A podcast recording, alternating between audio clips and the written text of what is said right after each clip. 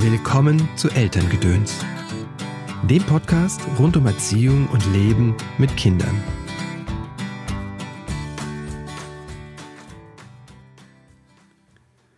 Gott, gib mir die Gelassenheit, Dinge hinzunehmen, die ich nicht ändern kann. Den Mut, Dinge zu ändern, die ich ändern kann. Und die Weisheit, das eine vom anderen zu unterscheiden. Reinhold Niebuhr. Hallo, schön, dass du eingeschaltet hast zu dieser Episode von Elterngedöns. Mein Name ist Christopher End. Ich bin systemischer Coach und unterstütze Eltern in schwierigen Erziehungssituationen. Mein Ziel ist es, dass du diese schwierigen Situationen, diese Herausforderungen im Leben mit Kindern gut meistern kannst. Dass du eine entspannte Zeit mit deinen Lieben verbringen kannst. Dazu bringe ich dir hier im Podcast äh, im Wechsel einmal in der Woche, eine Woche lang einen Tipp, einen kurzen Tipp von mir oder ein ausführliches Interview mit einer Expertin oder einem Experten aus dem Bereich Pädagogik, Psychologie oder achtsames Leben mit Kindern. Heute ist wieder ein kurzer Tipp dran. Deswegen gefällt mir dieses Zitat von Niebuhr so gut, über die Gelassenheit Dinge hinzunehmen und den Mut Dinge zu ändern und die Weisheit, das eine vom anderen zu unterscheiden. Denn das fällt mir häufig auf, und dass wir Eltern damit ähm, kämpfen, mit diesen, dieser Herausforderung. Ja, wir wollen, dass es unseren Kindern gut geht, wir wollen ihnen wirklich alles mitgeben auf dem Weg ins Leben. Mhm. Und wir tun viel dafür. Ne? Wir, wir informieren uns und schauen, wie kann das sein, wie kann ich denn eine gute Bindung aufbauen. Muss ich mein Kind tragen? Muss das möglichst nah bei mir schlafen? Was muss ich essen? Wie rede ich mit dem Kind? Wie, welche innere Haltung habe ich zum Kind? Da tun wir sehr vieles und an einer Stelle oder an einer bestimmten Stelle beginnt es dann schwierig zu werden, nämlich dann, wenn die Kinder in die Welt gehen. Ne? Das kann sehr früh passieren, wenn sie zu einer Tagesmutter gehen oder Tagesvater, wenn sie in die Kita, in den Kindergarten gehen oder in die Schule. Und ich spüre bei vielen Eltern im Netz, aber auch im Gespräch in meiner Praxis, dass sie sich damit schwer tun, gerade mit diesem Schritt in die Kita oder in die Schule weil dann ein Punkt kommt, wo wir nicht mehr so viel Kontrolle haben. Meine Erfahrung ist ja, dass diese Kontrolle, dieses Loslassen in dem Moment passiert, wo ich Vater werde.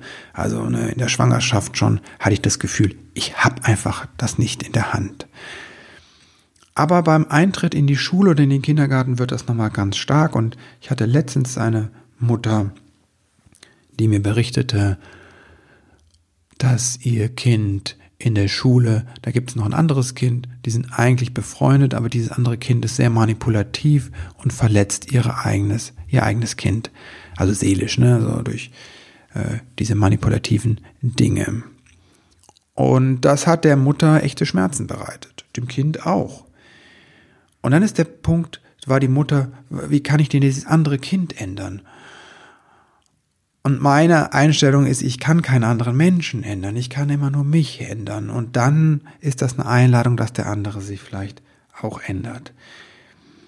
Und was wir rausgearbeitet haben, war dann, dass ihr eigenes Kind zu ihr kam, zu der Mutter kam und sehr lange mit ihr darüber gesprochen hat. Das Kind hat den Schmerz geteilt und das Kind hat sich geöffnet und der Mutter vertraut. Und ich fand das so großartig, einfach zu sehen, wie stark die Bindung ist zwischen Kind und Mutter was die Mutter eigentlich geleistet hat, damit diese Bindung entstehen konnte. Und dass das Kind zum Beispiel Dinge sagte wie, das andere Kind hat keine Macht über mich. Und dieses Kind, dieses Kind, was so manipulativ in, in dem Moment ist in dieser Klasse, hat so ganz viele Kinder in der Klasse am Wickeln, unter Kontrolle. Und wie toll ist das, dass da ein Kind ist, sagt, ja, das verletzt mich, das tut mir total weh, aber das hat keine Macht über mich. Und das war so die Arbeit dem, der Mutter sozusagen. Guck mal, du hast eigentlich alles getan, was du tan, tun konntest, ne? Und du tust es weiter. Du bist für dein Kind da, aber du kannst es nicht von allem beschützen. Und da ist dieses Zitat von Nibo wieder, ne?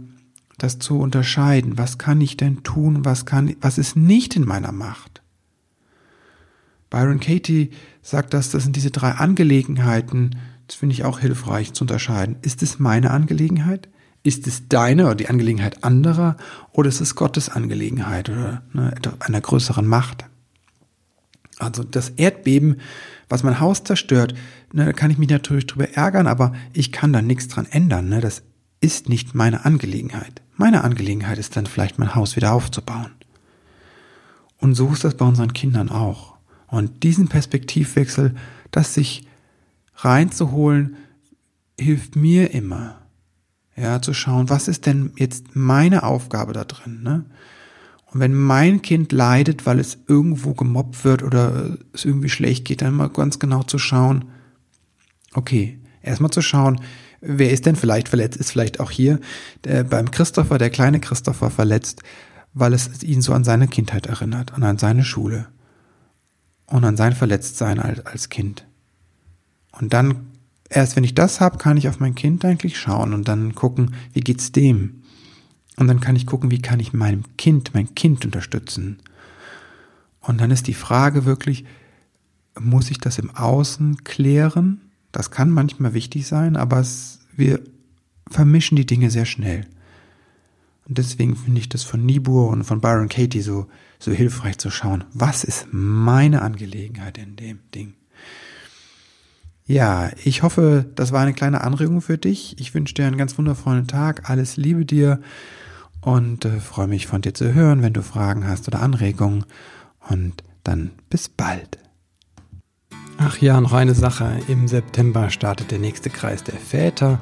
Die Termine findest du schon auf der Homepage und ich arbeite dran, dass auch die Anmeldung bald online geht. Die funktioniert nämlich noch nicht. Also ab September wieder ein Kreis der Väter, ein halbes Jahr, eine feste Gruppe Väter auch hier in Köln, die sich treffen und die Christoph und ich begleiten. Und jetzt dir einen wunderschönen Tag noch.